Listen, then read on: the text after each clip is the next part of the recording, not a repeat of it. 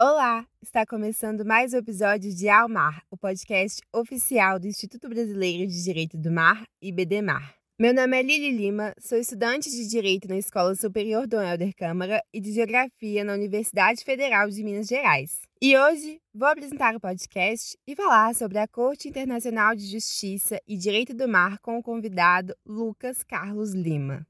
Ele é professor de Direito Internacional na Universidade Federal de Minas Gerais, atuando tanto na graduação como no programa de pós-graduação. É doutor em Direito pela Universidade de Macerata, com períodos de pesquisa doutorais na University of Cambridge e no Max Planck de Processos Internacionais de Luxemburgo. Foi pesquisador visitante na Universidade de Copenhagen, é coordenador do grupo de pesquisa em Cortes e Tribunais Internacionais da UFMG e já atuou em tribunais internacionais e em consultorias internacionais. Colabora com diversas instituições e periódicos internacionais e é um dos editores do blog International Law Agendas, o blog da ILA Brasil. Tudo bem, Lucas Lima?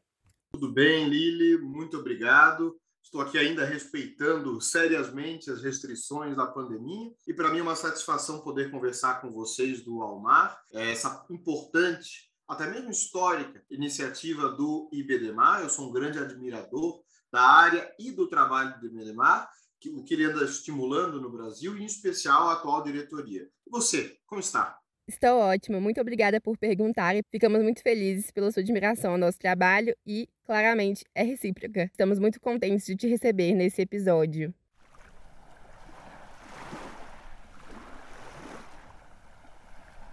Agradeço a sua participação no 25º episódio do podcast Ao Mar. E antes de começar a falar sobre a Corte Internacional de Justiça e Direito do Mar, gostaria que contasse um pouco para o público do Almar sobre a sua trajetória acadêmica.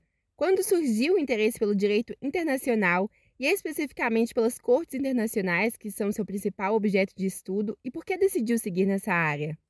Essa é uma excelente pergunta, Lili. É uma pergunta que eu ainda estou tentando responder é, até hoje. Sempre que eu sou perguntado algo nessa linha, eu não consigo não pensar no poeta Antônio Machado que dizia: caminhante não há caminho, o caminho se faz ao caminhar. A verdade é que eu, desde que entrei na Faculdade de Direito da Universidade Federal de Santa Catarina, eu sempre fui atraído pela questão internacional. Eu tive um excelente professor de Direito Internacional, que é o professor Arnold Alves Júnior, e quando eu decidi é, aprofundar meus estudos em direito internacional, eu sempre tive uma inquietação. E o professor Arnold dizia que toda boa pesquisa nasce de uma inquietação somada a rigor e especulação. E me inquietava muito a ideia de um tribunal internacional. Como podia ser que um Estado seria julgado por uma entidade terceira? E a soberania, né? É, quais eram as implicações disso? Qual é o funcionamento disso? Qual é o seu impacto? Assim eu comecei a fazer a minha pesquisas de iniciação científica, que acabou parcialmente se transformando num TCC, segui para o mestrado, fui fazer meu doutorado na Itália, na Inglaterra, e assim por diante, continuei na carreira acadêmica. Hoje eu estou aqui na UFMG tentando entender, tentando partilhar algumas das respostas dessas perguntas que eu não sei se já consegui, é, e perguntas que me acompanham desde Florianópolis.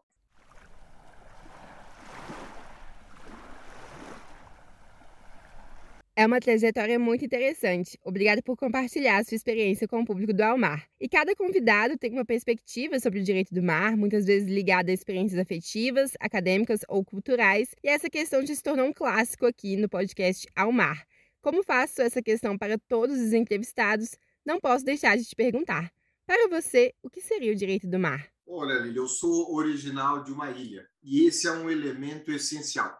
Um personagem presente limitador de horizontes e mesmo da nossa visão.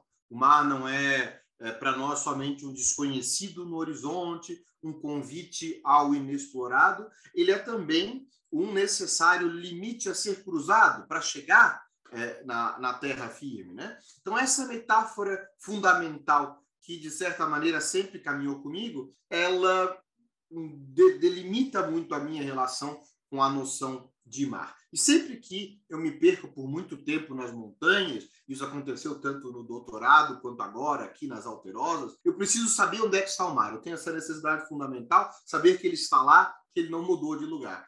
Se esse é um sentimento comum, com variações de todos aqueles que partilham o mar e a ideia do que é o mar, o direito do mar, então, pode ser descrito, assim, muito, muito toscamente, talvez, como a própria arquitetura jurídica de pessoas que, como eu, partilham essa experiência do mar. o direito do mar é a necessária eh, regulação das pretensões fundamentais. E o paradoxo disso tudo é que no direito do mar não é o mar que é regulado, mas sim tudo aquilo que nós podemos fazer sobre o mar. E, e dessas projeções, dessas intenções, das vontades e soberanias que se põe o direito do mar, dessas fricções dentro do arcabouço maior do direito internacional, é, é exatamente nesse sentido que se se expressa o direito do mar como um direito de uma comunidade internacional, como tão bem explorou é, o professor René Jean Dupuy. Não há um internacionalista no mundo que em algum momento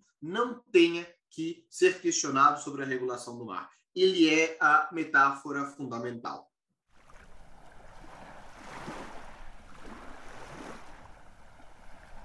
Interessante e inédita perspectiva. Vamos então começar a conversar sobre a Corte Internacional de Justiça e Direito do Mar. Sabe-se que a matéria jurídica relacionada a questões marítimas já era discutida internacionalmente antes da Convenção de Montego Bay, a Convenção das Nações Unidas sobre o Direito do Mar, de 1982, que entrou em vigor em 1994, e antes do início da atividade do Tribunal Internacional do Direito do Mar, em inglês International Tribunal for the Law of the Sea, nós utilizaremos aqui a sigla ITLUS para se referir a ele, que foi no ano de 1996. Nesse sentido, como se deu historicamente a relação entre a Corte Internacional de Justiça e as matérias de direito do mar, e como ela foi alterada após a criação do ITLUS? Como ramo do direito internacional codificado, o direito do mar ele teve diversos entes a realizar o seu processo de é, sedimentação e os estados, órgãos codificadores, entes aplicadores, e a Corte Internacional de Justiça foi um desses órgãos. Se nós olharmos a lista dos casos da Corte, em seus quase 80 anos de existência, nós vamos ver uma grande quantidade de casos sobre delimitação marítima, sobre plataforma continental, sobre zonas pesqueiras, é, pronúncias importantes sobre o costume internacional do direito do mar, sobre o regime de ilhas assim por diante que, que nós podemos ler nesses casos? Nós podemos verificar que os estados procuraram a Corte Internacional de Justiça para resolver importantes problemas sobre o limite de suas soberanias, buscando a autoridade da Corte para consagrar o resultado obtido no processo judicial. Essa é a grande vantagem de uma resolução judicial: invocar a força normativa da coisa julgada sobre a resolução da controvérsia. Mas cortes não legislam, as cortes resolvem controvérsias daquilo que os estados, em teoria, acertaram, e a Convenção de Montego Bay é a principal momento de cristalização de todos esses movimentos, diversas, antes diversas tentativas de regulamentação. E ao dirimir esses casos, a Corte fez significativas pronúncias sobre o direito do mar, tanto quanto tratados, enquanto ao costume. Até o nascimento do Tribunal do Mar, do ITLOS, com a Convenção de Montego Bay, a Corte da Haia era o único órgão jurisdicional permanente à disposição dos Estados para resolver conflitos internacionais sobre direito do mar. E a questão aqui é uma questão essencialmente jurisdicional e de vontade dos Estados de ativar esse ou aquele vínculo jurisdicional. E isso é um dado muito relevante, Lili, porque com isso a Corte Internacional de Justiça ela construiu e conquistou a confiança dos estados que, mesmo com o Tribunal do Mar, continuam submetendo a ela controvérsias até hoje. Isso me, me permite entrar na terceira parte da sua pergunta, né? Como é que se deu essa relação com a criação do ICLUS? Ora, se considerarmos que é, casos sobre o direito do mar continuam aparecendo perante a corte, parece que a relação da corte com o direito do mar é algo que vai continuar se desenvolvendo. E assim será até que os estados decidam que não querem mais usar a Corte Internacional de Justiça para resolver controvérsias. Eu acredito que essa probabilidade é muito baixa. Não que os estados, as suas elites dirigentes, o establishment diplomático, não possa ter preferências entre o Tribunal da Haia ou o Tribunal de Hamburgo. A gente sabe que é, isso pode ocorrer. E ocorre. Mas para que a corte deixe de ser acionada, seria necessário um grande erro crasso, uma grande crise de legitimidade. Eu não vejo isso acontecendo hoje ou no futuro próximo.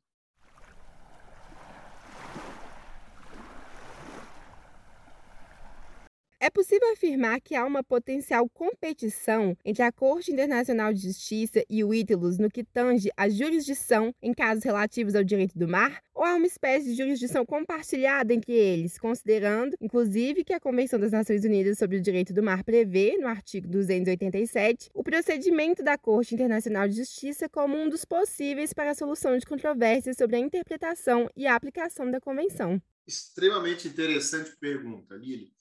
Por muito tempo, houve um receio por parte de alguns internacionalistas que o surgimento de um tribunal com jurisdição exclusiva para resolver controvérsias relativas ao direito do mar poderia, de algum modo, obscurecer a atuação da Corte Internacional de Justiça. Esse receio, essa ansiedade, ela acabou por não se concretizar é, de modo como ele era esperado o artigo 287 que você mencionar, que pode ser lido é, como um reconhecimento da jurisdição não exclusiva do, do Tribunal do Mar, ela é, um, ele é uma, uma chave importante de entendimento desse fenômeno. A lógica de diversas possibilidades de órgãos jurisdicionais podendo resolver uma controvérsia é, parece em consonância com um importante princípio do direito internacional, o princípio da livre escolha de métodos de resolução, que é consagrado em diferentes instrumentos normativos internacionais, na Carta da ONU, inclusive, e no artigo 280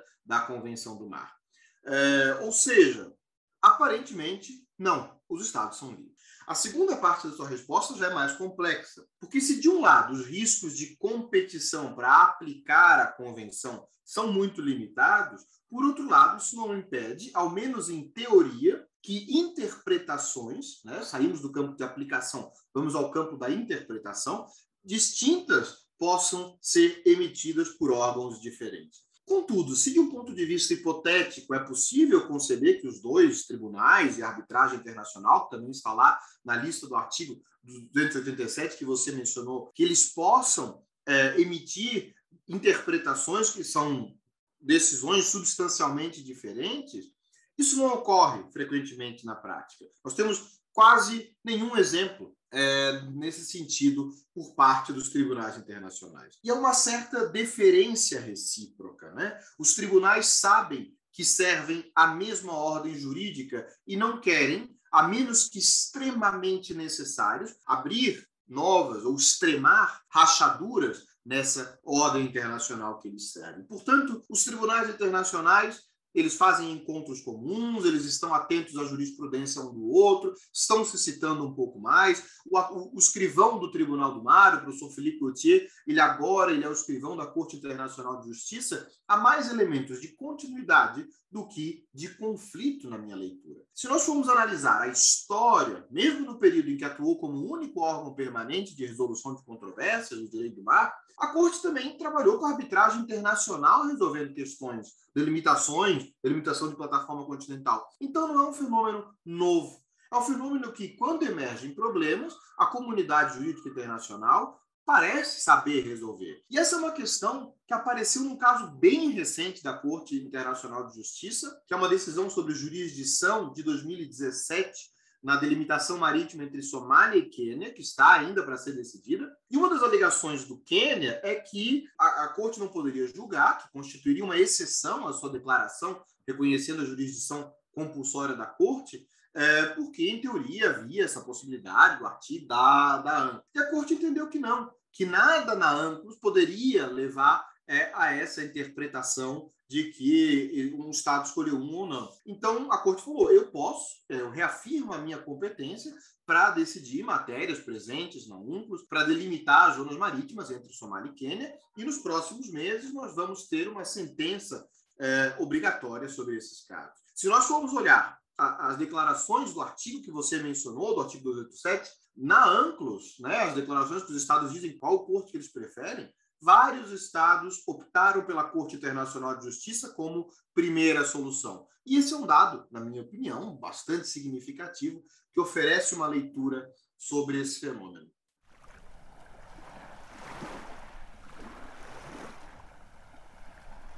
É interessante observar que às vezes a escolha não se dá nem por um nem por outro tribunal, né? Por exemplo, no caso do Mar do Sul da China, e um caso famosíssimo que não foi submetido ao tribunal, mas assim ao procedimento da arbitragem, mostra essa questão da vontade dos estados de se submeter a essa jurisdição. Então temos aí mais uma via e tem essa possibilidade de escolha pela arbitragem também na ANCLOS, como você abordou. E há uma série de casos sobre a delimitação marítima discutidos sob a égide da CIG, até mesmo em vista da construção jurisprudencial e a consolidação de costumes ao longo dos casos sob sua jurisdição, que contribuem para as decisões sobre esse tema, né? A Convenção das Nações Unidas sobre o Direito do Mar dispõe sobre isso nos artigos 74 e 83, inclusive, consolidando, de certa forma, a expertise da CIG na matéria. Mas, para além da delimitação marítima, quais outros temas de direito do mar foram discutidos em casos levados à SIG? Há uma certa divisão de competência por tema entre a SIG e o ITLOS? Muito interessante, mas também é muito interessante a referência que você falou, Lili, sobre o caso do Mar do Sul da China. E a, e a gente pode se perguntar, né, por que, que foi para a arbitragem? Né? Por que, que lá no artigo 287, a arbitragem ela é o método, é, o default método, né? Aquilo que não tem um acordo, por que, que a gente vai para a arbitragem? Porque na arbitragem os estados, em teoria, têm mais poder para escolher o juiz, escolher o procedimento, ainda que tenha a corte permanente de arbitragem atuando por trás. Então a lógica do sistema é uma lógica de se não houver acordo, vamos chegar a um acordo, né? O sistema é muito eloquente nas suas escolhas e no seu design estrutural. Mas deixe-me voltar à tua pergunta. Esse era um comentário que eu não queria deixar de fazer, porque eu acho que é um diálogo interessante que a gente estabelece aqui. De uma maneira direta, deixe-me esclarecer que não existe divisão de competência entre é, os temas entre a Corte Internacional de Justiça e o Tribunal para o Direito do Mar. A Corte da Haia tem uma competência universal e, consequentemente, pode conhecer controvérsias envolvendo qualquer matéria que as partes a ela desejem submeter, inclusive pedindo opiniões consultivas. O Tribunal do Mar tem uma jurisdição mais limitada, embora a convenção tenha dado a ele alguns poderes específicos que lhe foi atribuído que a CIG não possui. Por exemplo, o ITLUS pode emitir certas medidas provisórias em casos que envolvam a convenção, ainda que ele não tenha necessariamente jurisdição sobre a causa, é a situação de é, arbitragem, eventualmente, nós temos alguns casos é, nesse sentido, é, ou ainda a, o Tribunal do Mar tem poderes de pronta liberação de embarcação, segundo o artigo 292 da Convenção, e isso não significa que ele vai decidir no mérito sobre isso, mas são poderes que ele possui.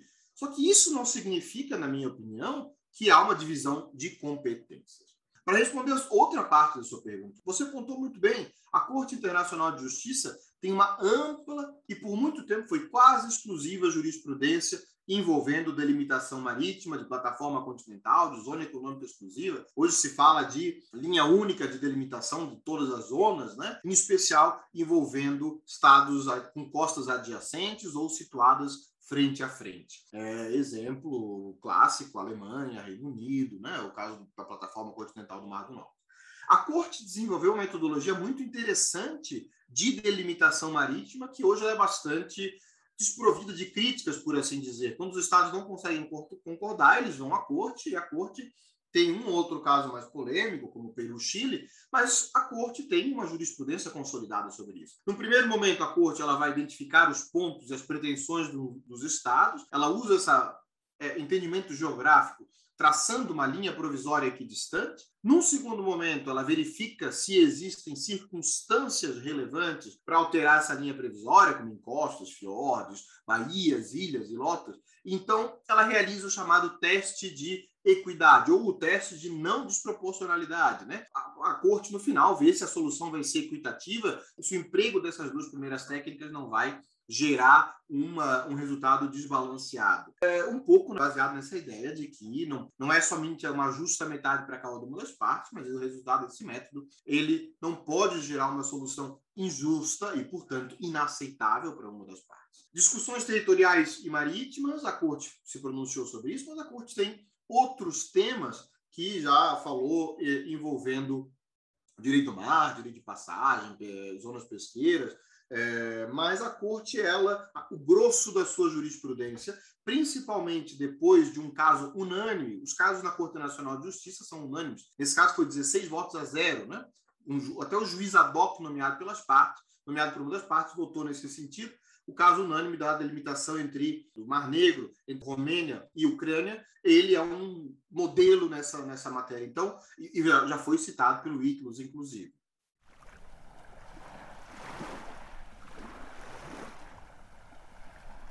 E você já até começou a falar um pouco sobre isso, mas nesse sentido, quais são as principais contribuições da CIG ao direito do mar e de que forma a sua atividade na matéria continua relevante em face da existência do ITLUS?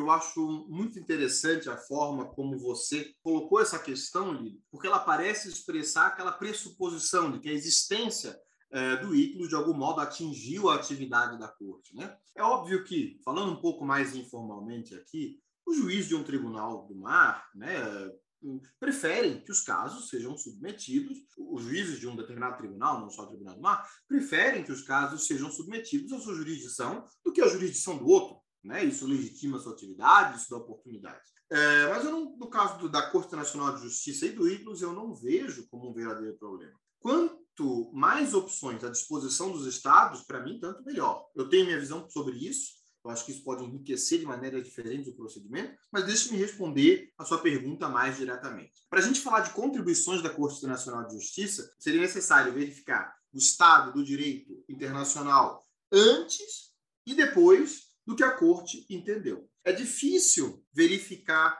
tão fortemente essa influência da Corte em alterar o direito. Ela reforçou, por exemplo, que o direito internacional vai delimitar a zonas marítimas, as zonas de pesca, independente das leis nacionais. Isso está bem no início da sua jurisprudência. A Corte estabeleceu o importante princípio de que o mar segue a terra, que estabelece uma projeção territorial. A projeção territorial de um Estado, ela tende também a se projetar é, ao mar, a menos que os Estados tenham acordado diferentemente.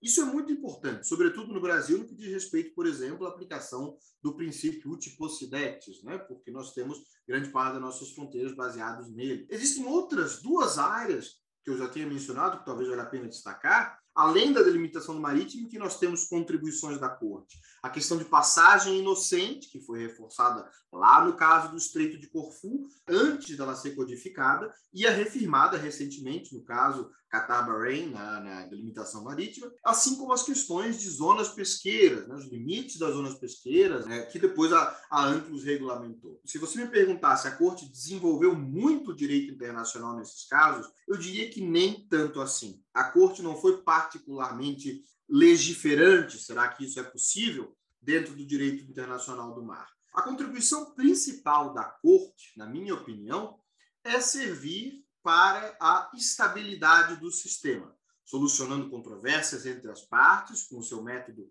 de delimitação bem estabelecido, diminuindo as tensões entre os Estados. Na medida em que ela reforça as regras da Convenção do Mar, a Corte Internacional de Justiça e o Tribunal do Mar também, eles são importantes garantes é, do sistema negociado em Montego Bay, que é um grande achievement do sistema internacional. E se nós considerarmos que hoje nós temos no docket da corte seis diferentes casos, nós vamos ter novas oportunidades para a corte desempenhar esse papel. É mais um, um braço auxiliar do sistema do que um motor legiferante. Os estados preferem, quando surgem novas questões, eles vão lá e regulamentam, e a corte e o Tribunal do Mar e a arbitragem reforçam essas normas esse sistema.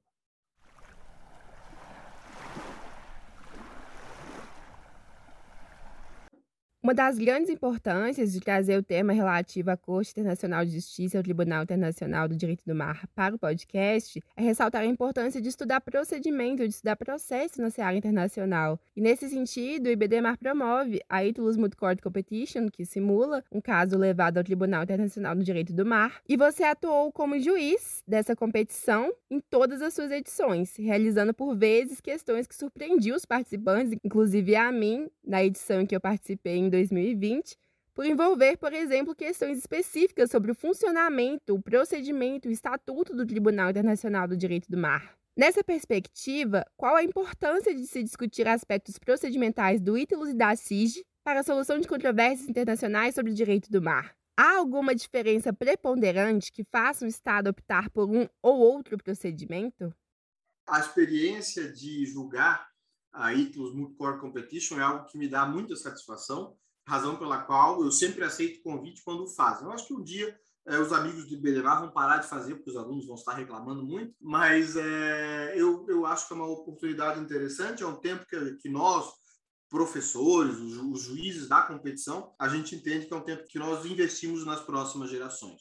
E não só porque a, a ITLOS Multicore Competition é uma competição pioneira da área, mas ela também, como você disse, ela também avança em uma importante cultura de aprofundamento dos estudos, da prática de línguas, de desenvolvimento argumentativo, temas que são, no fim das contas, é, necessários a todo jurista internacionalista na atualidade. Questões procedimentais são fundamentais no estudo do direito do contencioso internacional. São questões extremamente técnicas, que exigem um profundo rigor, já que a maioria dos tribunais funciona num mindset rigoroso em questões também processuais.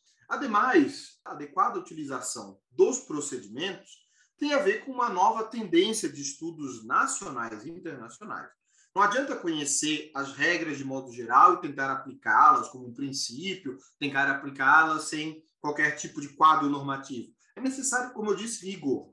E, e parte desse rigor é um, é um rigor processual. Alguns casos célebres né, são determinados por questões processuais tanto na CIS quanto no Tribunal do Mar. Conhecer bem o procedimento de um tribunal internacional é um exercício de rigor útil e necessário a todo estudante de direito internacional, mas não só estudante, nós práticos, professores, é, é algo que nós exercemos diariamente. Nesse sentido, Lili, a CIG e é, o ITLO são órgãos jurisdicionais com procedimentos muito similares. São órgãos solenes, porque seus clientes são estados soberanos, o direito que aplicam são convenções internacionais, pormenorizadamente negociadas, então não se pode interpretá-los de qualquer modo. Os ritos, eh, e aqui eu incluo os ritos processuais, são extremamente importantes para essas duas cortes. Então, nesse momento, no estado atual dos procedimentos, eles não têm necessariamente, na minha leitura, uma grande vantagem em relação ao outro. As razões pelas quais um Estado escolhe um ou outro são diversas, a começar, como eu havia mencionado, vínculo de jurisdição.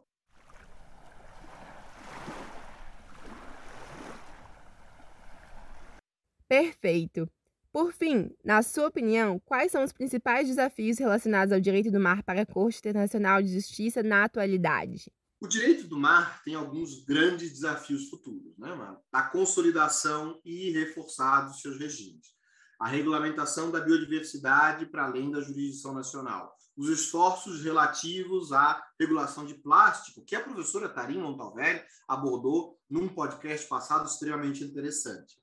Talvez nós possamos aqui tentar reduzir em três grandes áreas: segurança no mar, proteção ambiental no mar e a consolidação, reforçar desse regime da ANCLOS. No interior de cada uma delas, nós temos questões fundamentais de direitos humanos, de migração, é, nós temos outros problemas. Cada uma dessas áreas tem lógicas próprias e precisam necessariamente ser endereçadas pelos Estados, pelas organizações internacionais, pela sociedade civil. São desafios que não são absolutamente fáceis. Se nós pensarmos no vazamento de óleo que ocorreu na costa brasileira, nós temos aí um indício dos problemas que nós podemos ter no futuro se a regulamentação, a aplicação não ocorrer. Mas onde nesses três desafios principais se conectam com a Corte Internacional de Justiça?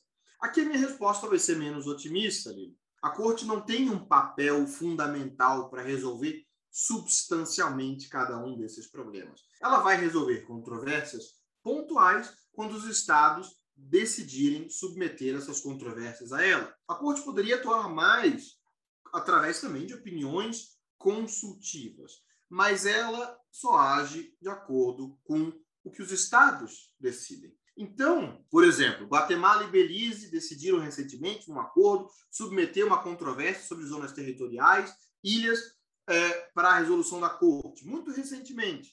É, e, assim como abril desse ano, Gabão e Guiné submeteram uma nova controvérsia à corte. Esses são sinais de que a corte ela vai continuar servindo a evitar conflitos, evitar o acirramento de controvérsias para oferecer uma solução baseada no direito e não na força, na relação entre os estados, que não significa que ela vai necessariamente resolver os problemas principais que o direito do mar vai ter de enfrentar. Sim, e eu acrescentaria ainda que, mesmo que a corte não tenha essa matéria substancial, muitas vezes, para decidir, como você trouxe à tona, muitas vezes a corte decide sobre termos ou práticas indefinidas ou que ainda não foram totalmente interpretados que auxiliam bastante nas questões de direito do mar. Assim, de cabeça, eu posso lembrar da questão do due diligence, do due regard, que pode estar diretamente ligada a questões de direito do mar e que a Corte Internacional de Justiça traz uma colaboração muito importante, né, para essa interpretação mesmo das normas de direito internacional que claramente são aplicáveis ao direito do mar. Concordo plenamente com a sua leitura.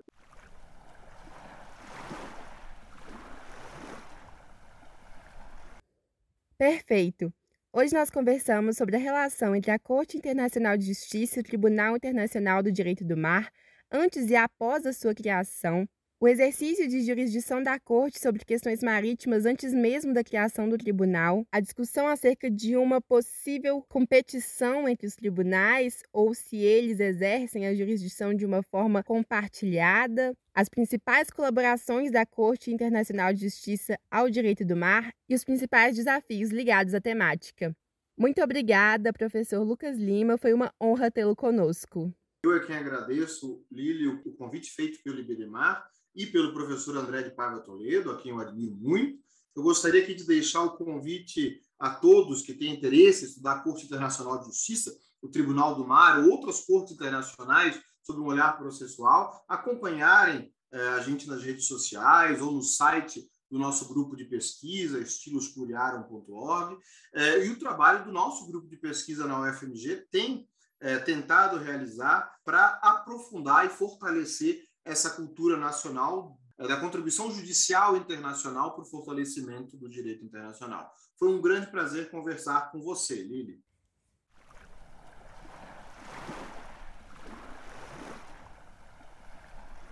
Esse foi o 25º episódio de Ao Mar, o podcast oficial do Instituto Brasileiro de Direito do Mar. Obrigada por nos ouvir. A Mar está disponível em todas as plataformas de streaming. Curte e compartilhe com os amigos para receber as principais informações sobre o direito do mar. Até a próxima!